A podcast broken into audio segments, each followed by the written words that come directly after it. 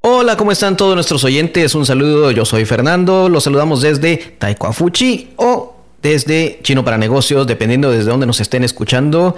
Gracias por poner atención a todos nuestros episodios. El día de hoy, recuerden, para las personas que nos escuchan en Taekwafuchi, este episodio es para estudiantes de nivel B1, B2, totalmente en español.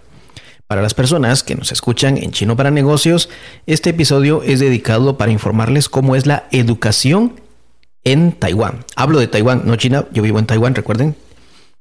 Bueno, vamos a empezar. Algo que se comenta mucho es acerca de los exámenes. Se dice que los asiáticos les encantan los exámenes, les fascinan los exámenes. La verdad no es así. La verdad es que en la cultura, si no tienes un examen que te valide tu nivel de algo, de conocimiento de algo, a veces no es muy reconocido.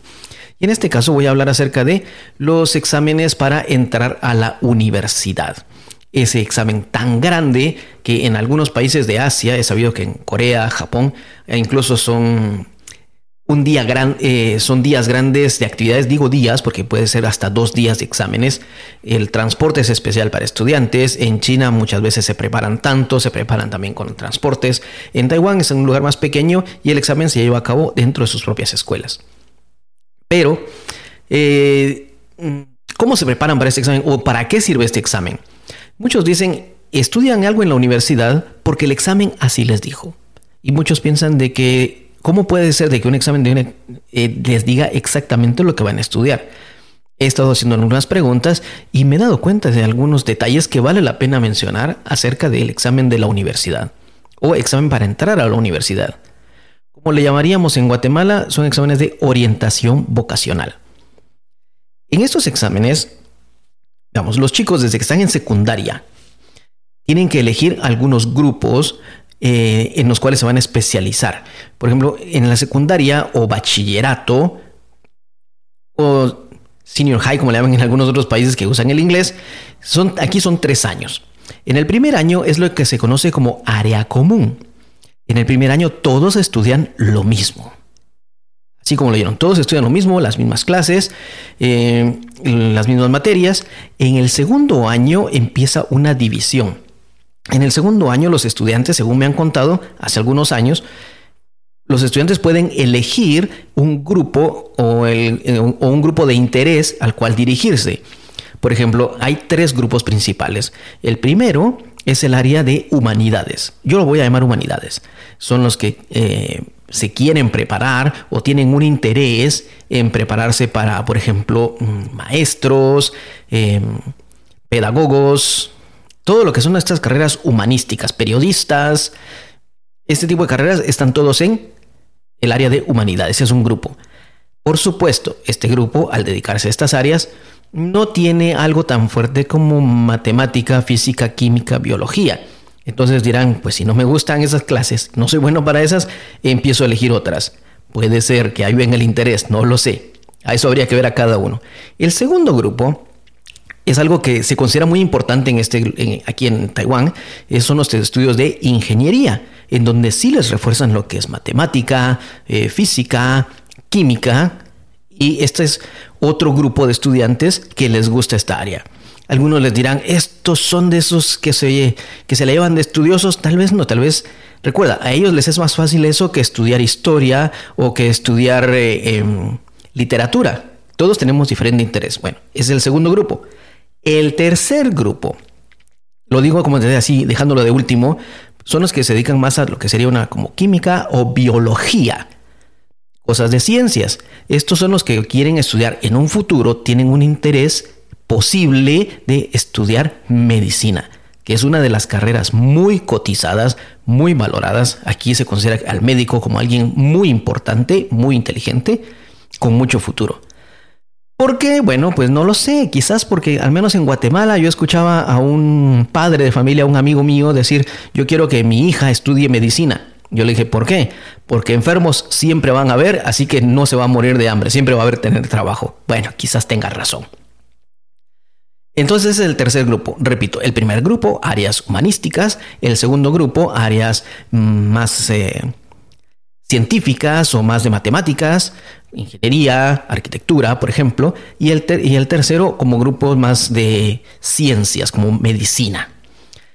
Bueno, ¿por qué te digo esto? Cada grupo tiene, están divididos en estos grupos y cuando van a hacer el examen para universidad, son varios días de exámenes, todos, absolutamente todos, tienen que examinarse de tres exámenes eh, totales.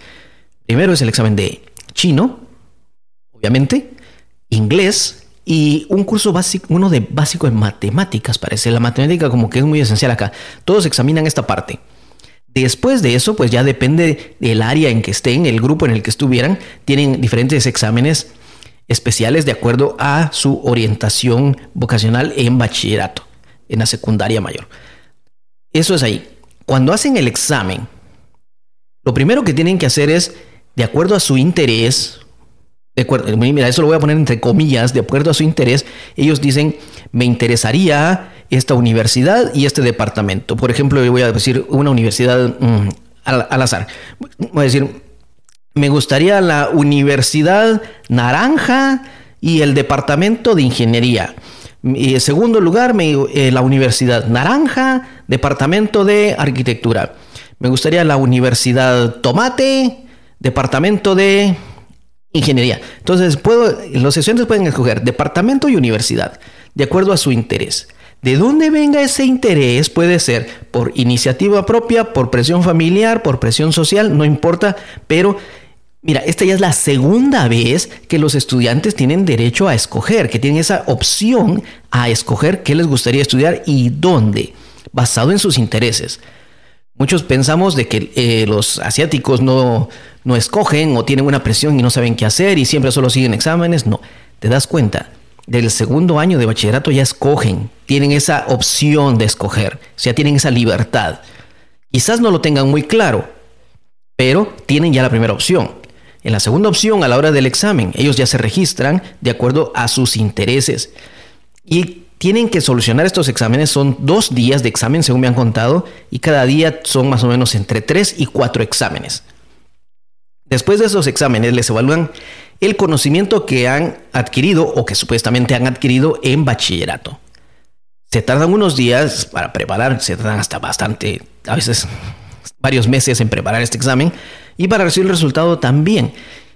Y cuando lo reciben empiezan a ver, bueno, Tú escogiste el eh, la Universidad Naranja y el Departamento de Ingeniería, pero no eres el primero. De acuerdo a tu grupo, no eres el de, los, de las notas más altas en el examen, así que tú no tienes eh, eh, esa universidad y ese departamento ya se llenó.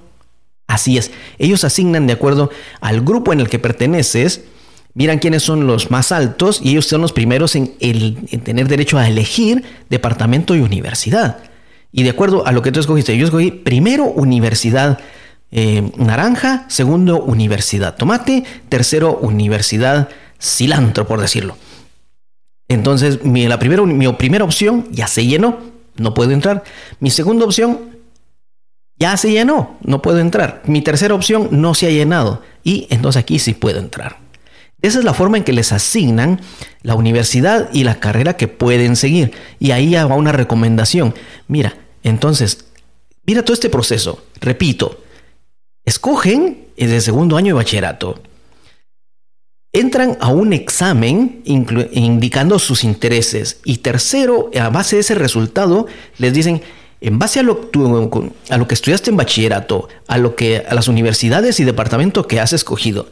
Y tres, en base al punteo en tu examen, o sea, a lo que sabes, a lo que recuerdas, pues estas son las carreras que se estas son las carreras o carrera que son las mejores para ti.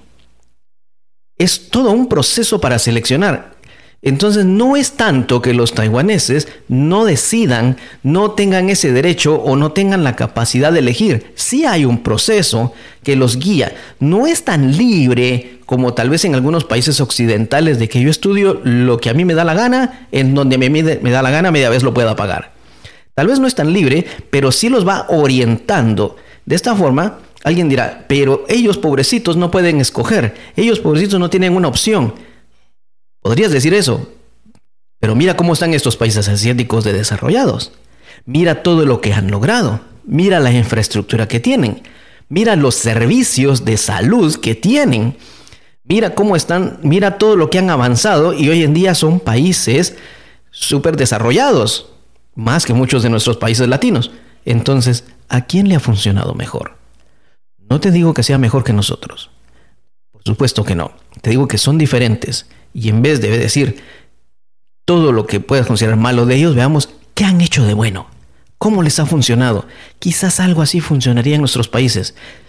Nuestros países, yo sé, las universidades tienen un examen para entrar, pero a veces no tenemos una orientación para saber en qué soy bueno. Tal vez lo que yo quiero, no soy bueno para eso.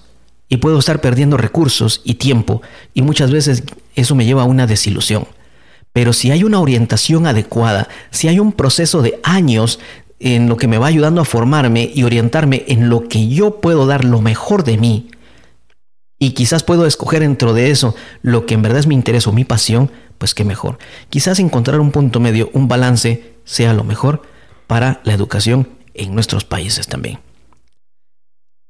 Esto ha sido la educación en Taiwán y cómo hacen el proceso para escoger una carrera universitaria. Si te ha gustado este episodio, si te ha parecido interesante la información, compártelo con alguien. Yo sé que alguien va a estar pensando cómo hacen para estudiar allá, por qué han llegado tan lejos. Quizás esto les pueda ayudar un poco. Quizás en tu país sea necesario también un proceso de orientación vocacional parecido, no digo igual, quizás parecido, algo podemos aprender de otros. Recuerda, si quieres saber más información sobre nosotros, búscanos en nuestras redes sociales. Chino para negocios, Conquer Language, Taekwafuchi, eso somos nosotros. Nos encuentras en varias plataformas. Nos encuentras en Facebook, nos encuentras en Instagram. Y aquí estamos para ayudarte. Tenemos cursos de chino, tenemos cursos de español. Si quieres mejorar tu español, si quieres mejorar tu chino también, tenemos cursos en línea. Actualmente tenemos estudiantes en diferentes países del mundo, todos estudiando en línea con nosotros. Únete al grupo, únete a la familia. Yo soy Fernando. Adiós.